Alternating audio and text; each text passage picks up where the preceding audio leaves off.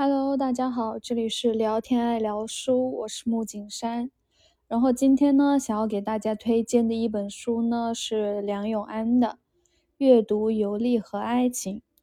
梁永安这个人呢，他是一个复旦的一个教授。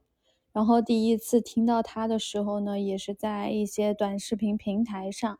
然后听说他是讲爱情课讲的特别火的一个老师。然后。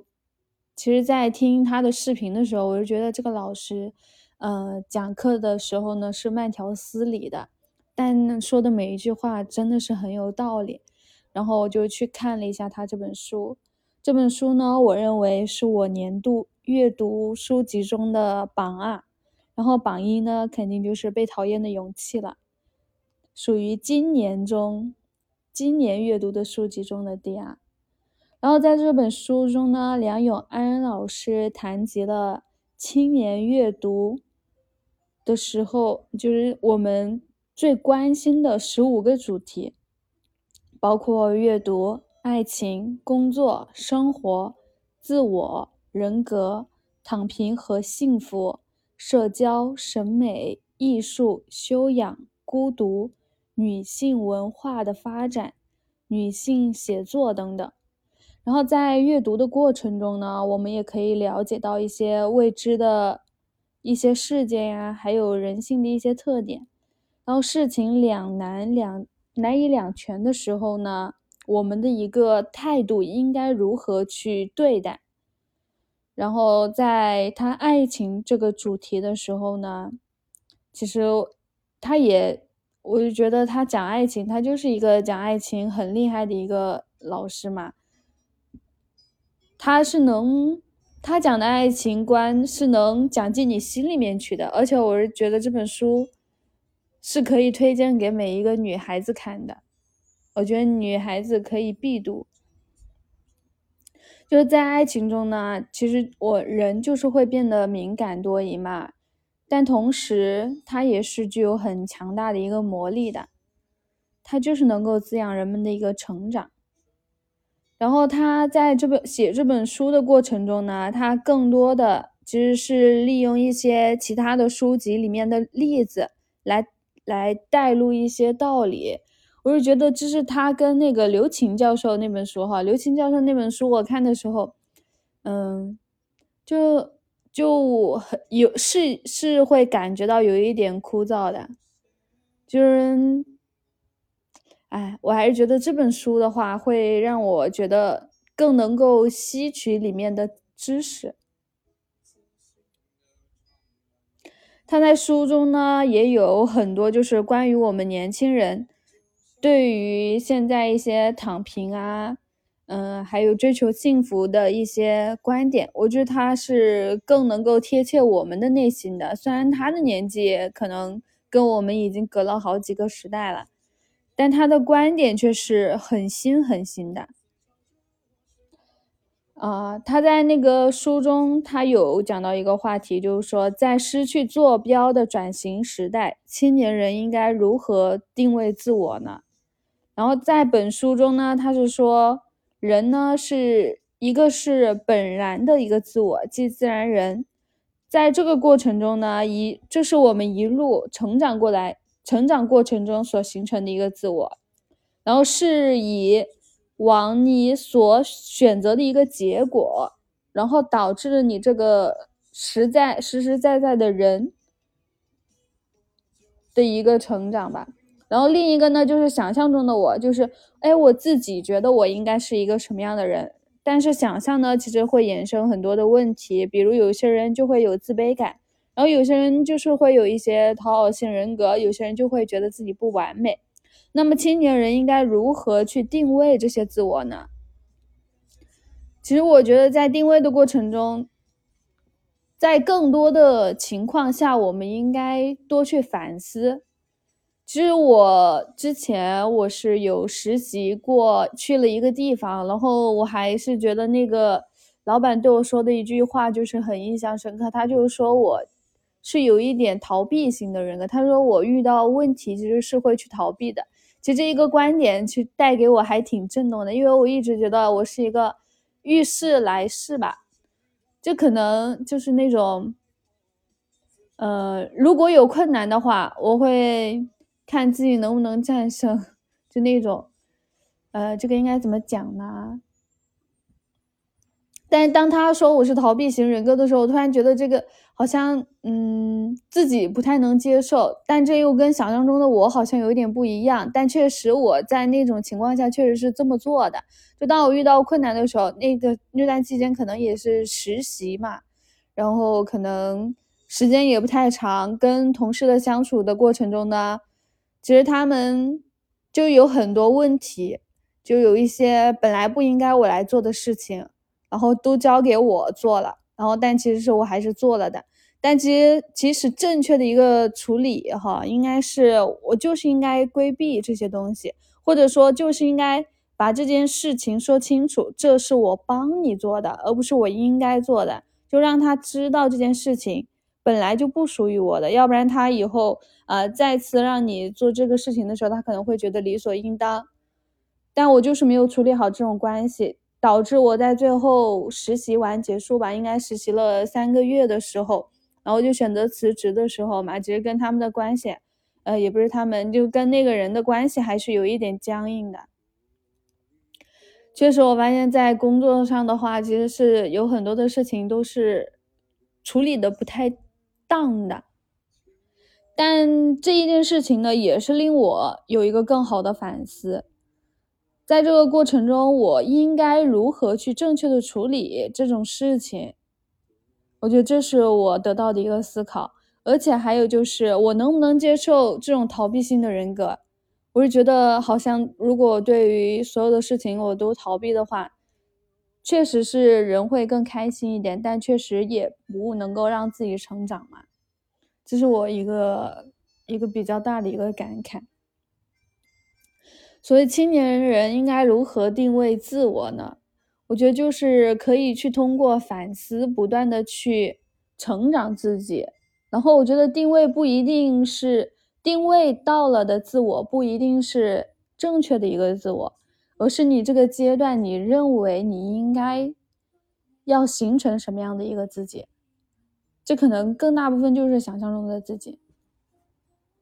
然后他在这本书中呢，他也有一个话题啊，他就说如何去接纳一个不完美且独一无二的自己呢？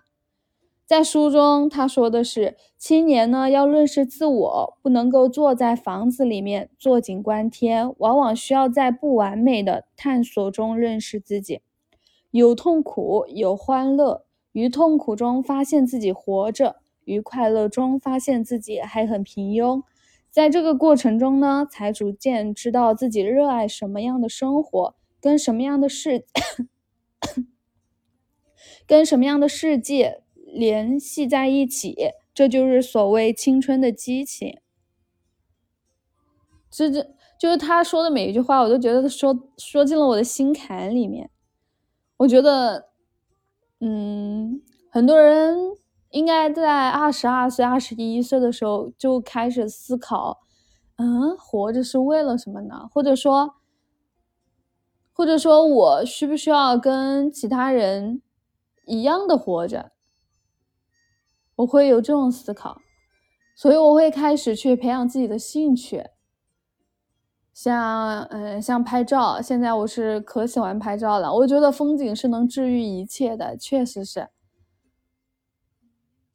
我还记得最近我就去了那个漳州来看这边的东山岛这边，他们这边是有很多海的。然后，然后就是车开过一个地方的时候，我真的被那个风景给震惊到了，我觉得好漂亮，仙境一般。然后那一天太阳也很好，然后就那个真的是那种叫什么日落黄。然后洒在了海面上，然后泛起了波光粼粼，然后渔船在那里游过，然后又又跟星，又跟那些橘橘色的海，哇，好漂亮，真的好漂亮。然后大海真的是一望无边，但那时候阳光洒在照在上面的时候，波光粼粼，好漂亮，好漂亮。虽然我是个近视眼，但我还是看得见远处的美，也很美啊。它是不仅仅有朦胧感，我就感觉我还是就在阳光的那个穿透下，我是能够看到底的那种感觉，好漂亮。所以青年就应该多去多去走一走，多去经历，然后多多反思自己吧。而且我觉得。就是如果我，嗯，就是我看了那么多书，明白了很多道理，但确实我还是过不好这一生，这是肯定的。而且我明白了那么多道理，知道了那么多沟通的方法，但我不一定，但我一定还是解决不了任何任何的矛盾。我只能，我只能自己得到一个自洽，我并不能为别人解决任何的事情。这是我发现现在的一个不足，但确实好像是一件很无力的事情。我觉得如果真的哦，我还记得那个在《在家爱人》里面，呃，像那个在那里面的观察室里面的人哈，像那个伊丽静，他确实是在他们俩，当他去到那个节目组嘉宾跟那些嘉宾们对话的时候，他是有把问题解决的。就相信这个世界上肯定是有这样的人存在，但其实最大的一个内心、最大的解决问题的一个矛盾，还是来自于自己的自洽。我不知道现在说的这些话听得懂听不懂，哎，应该也有随便听吧，反正也是一个娱乐性的一个，呃，一个平台，然后我也想娱乐一点。然后我想，我之前弄这个播客呢，也只是想提高一下自己的表达能力，确实表达能力也不太强。然后我记，我还还记得好搞笑，就我跟我同学说，我跟我同学说，我说我觉得我表达能力不强。然后他说，哎，你不是那么能讲吗？你平时跟我们聊天的时候那么能聊。我说，表达能力跟能能聊天，这我觉得这不是一回事，这确实不是一回事。我觉得脑中的话，就是当你。看了很多东西之后，嗯，看了很多书之后，我觉得我是能明白，但我不一定能把这个话讲给讲的好。就讲出来的话，是需要可能这个需要情商去把它表达出来的，让人愉悦一点。这是一个，因为平常的话我说话比较大大咧咧，所以比较直接，然后其实。嗯，如果身边会有一些比较敏感的人，他们是会受到伤害的。当然，我有时候我就觉得，确实不需要考虑任何人的一个，呃，感受，但能做到更好，那这也是我的一个成长吧。反正我是这么思考的。当然，其实我们确实不需要太考虑大家的一个感受。因为这样会把自己活得很累嘛。其实，其实我有时候就是，如果有情绪，当大家如果有情绪的时候呢，你就想一下，好，我现在是在一个房子里面，然后闭上眼睛，我面前有一片海，然后一整片的蓝空，天空很蓝很蓝很蓝。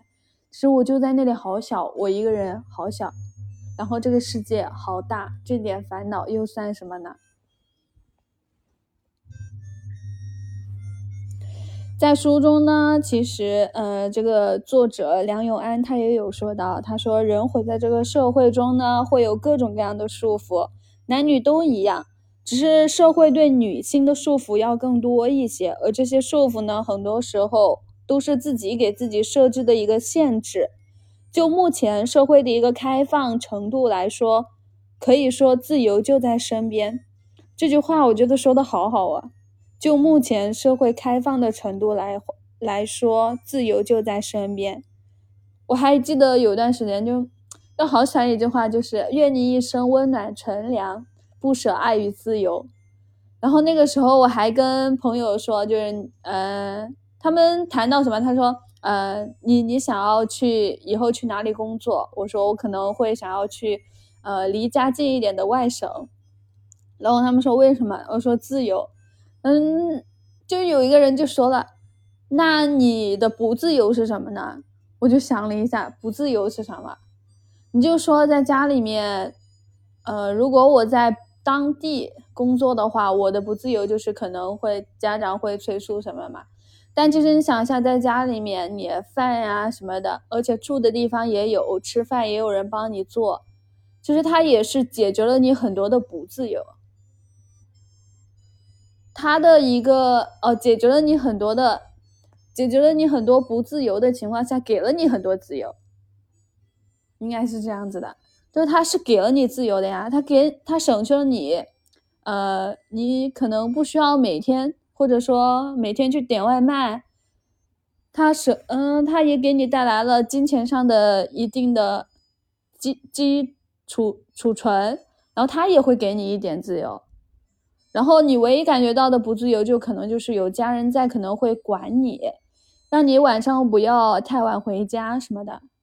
但这是一件好事呀，仔细想一想，这确实是一件好事。所以我有时候在想，我到底想要的自由到底是什么自由？金钱自由？金钱自由可能目前的话是应该是达不到了，可能还是需要等个几年或几十年。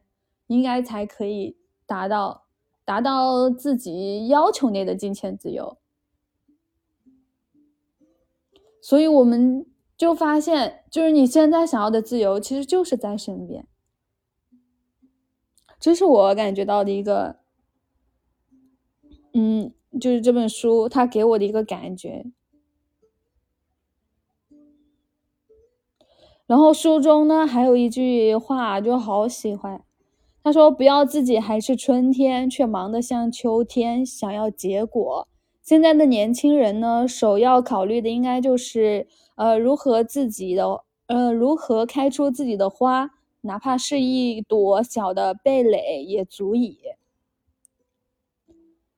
仔细想一想，是不是确确实生活中，我们想要的东西太多了，但确实这些东西都是需要时间去积累沉淀的。”像读研究生，他有一个时间沉淀，他就是三年，或者说有些人可能更好一点，他提前毕业两年，但这种人确实是很少很少。就我们可以在这个等待的这个时间过程中呢，就是可以去期待着一些什么其他的一些东西给你带来的收获。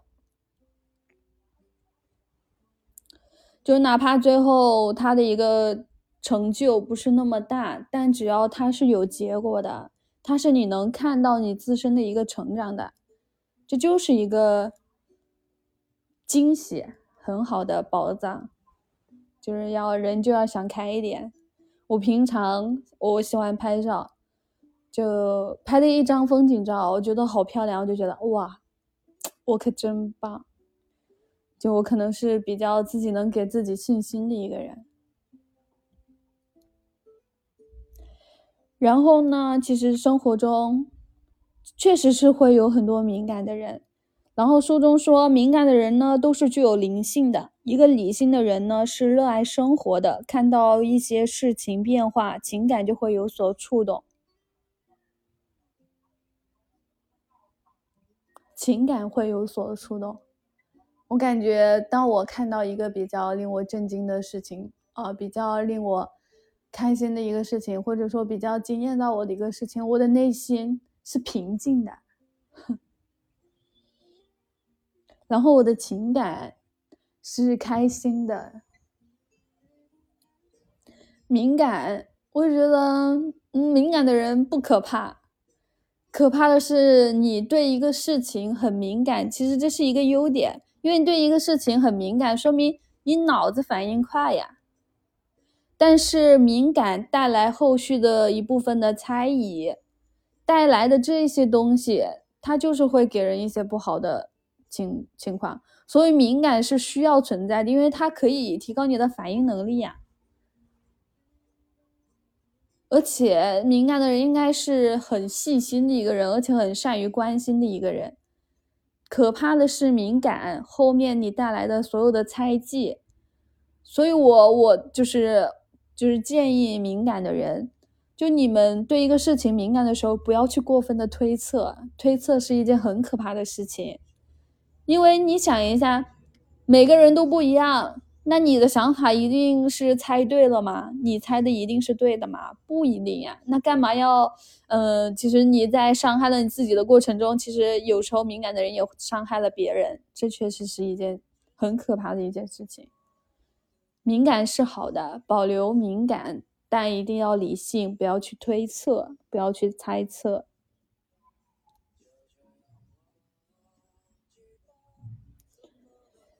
在这本书中呢，书呃，他梁永安呢是对青年人给了两个建议。第一个呢，就是要对世界保持好奇心。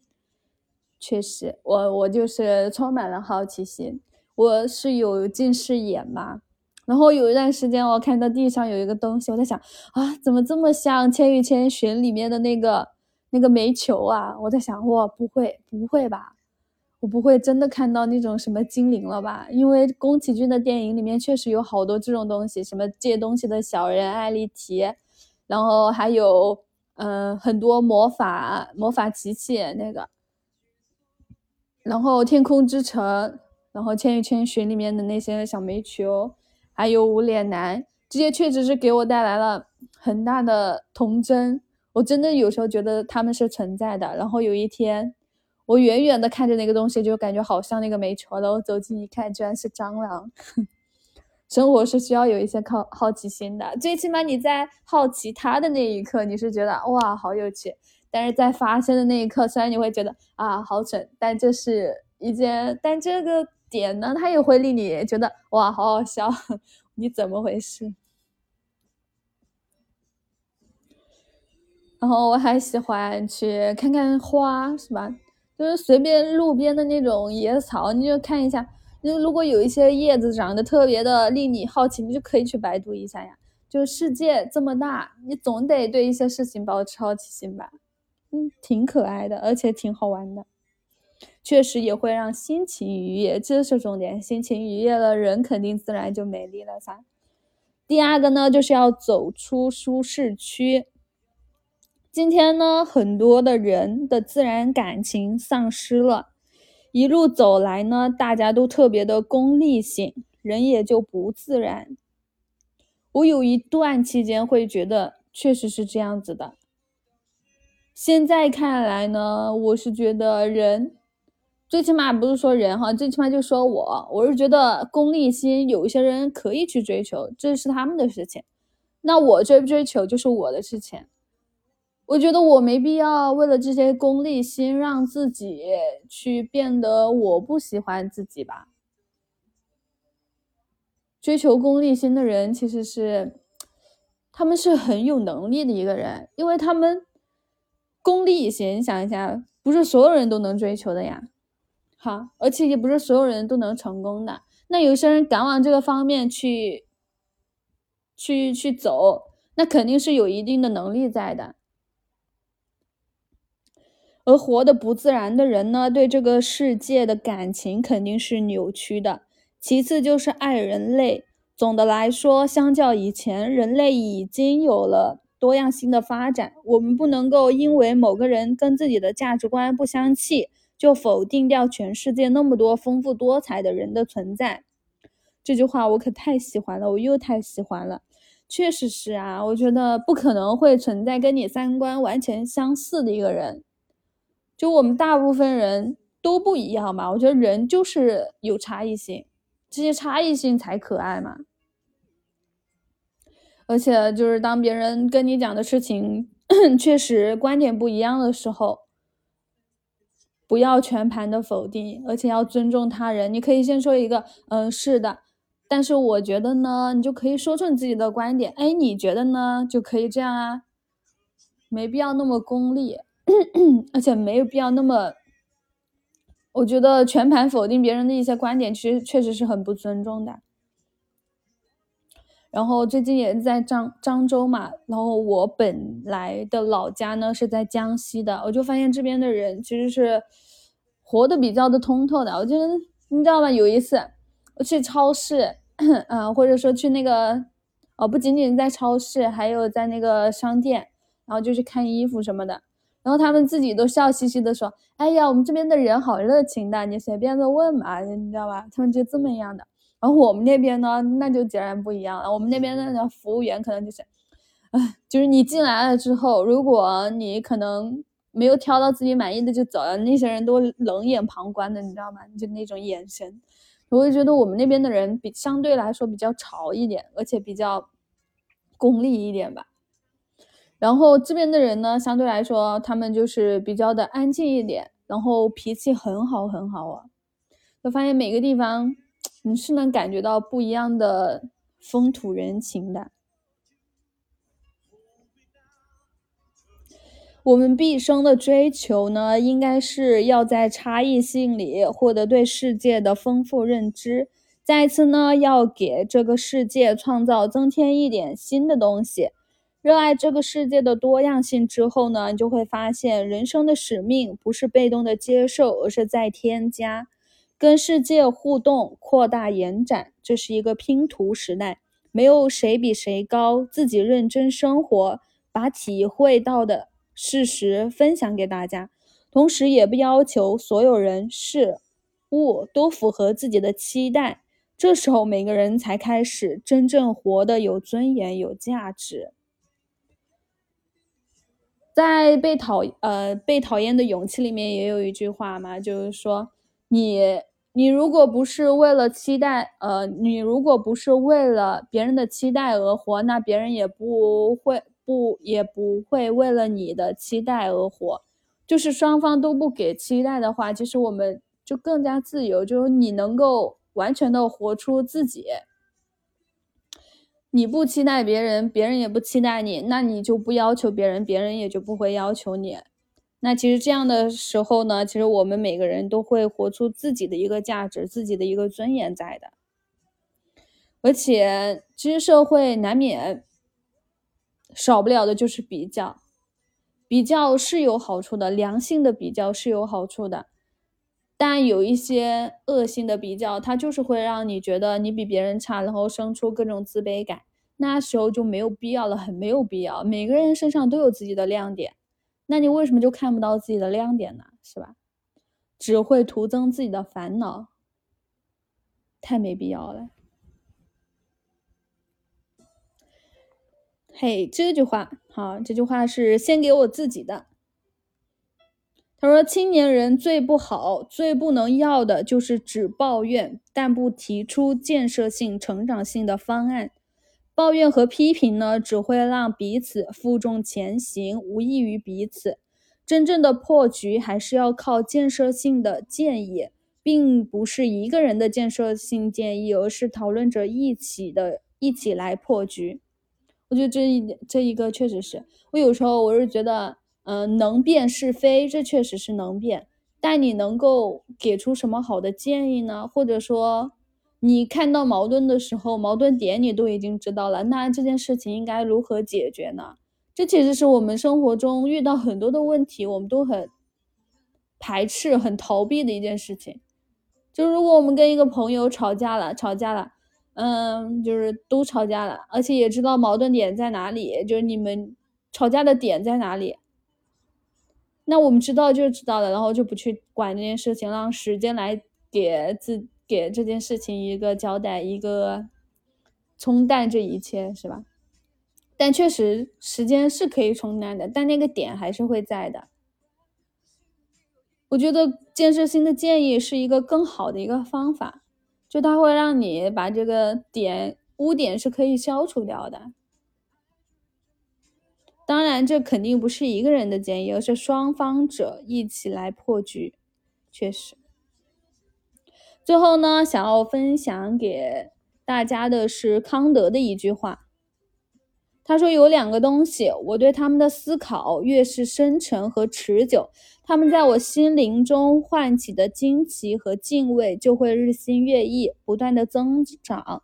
这就是我头上的星空和心中的道德定律。我不知道为什么老是对这种啊星空、太阳、星星、大海这种，呃，什么日落黄海边的橘黄色的海这种东这种词汇比较。我觉得好浪漫，哦我觉得好好听，觉得好文艺啊，觉得听起来就很舒适。我我是不是也是偏文艺类的？但我可有时候又可理性了。只有将星空和道德内化为自己心中趋于绝对的原则，形成自我尊严和内在尺度，我们才能够与别人的相处中，既坚持价值和原则，又在更高层次上尊重别人。我们对待一切事物的态度呢，不再源于外界的肯定或否定，而是出自内心的一个决定。你看这句话，我们确实是啊，这就是课题分离嘛，是吧？你的事就是你的事，你的决定也是你的决定。别人给你带来的最多就是参考性的建议，你去柔柔和一下，形成你自己的一个解决的方法。嗯，这是我认为的一个做事的一个原则吧。好，这今天的播客就讲到这里啦。因为小伙伴汤汤没有看过这本书，所以只能我自己。我自己讲一下，确实我我是很喜欢这本书的。然后这句话我也是记了很久，不要自己还是春天，却忙得像秋天，想要结果。现在的年轻人呢，首要考虑的是如何开出自己的花来，哪怕是一朵小蓓蕾也足够了。好，今天的播客到此结束，谢谢大家。大家有什么留言呢？有什么想跟我们说的话呢？也可以。积极的评论哦，谢谢大家，拜拜。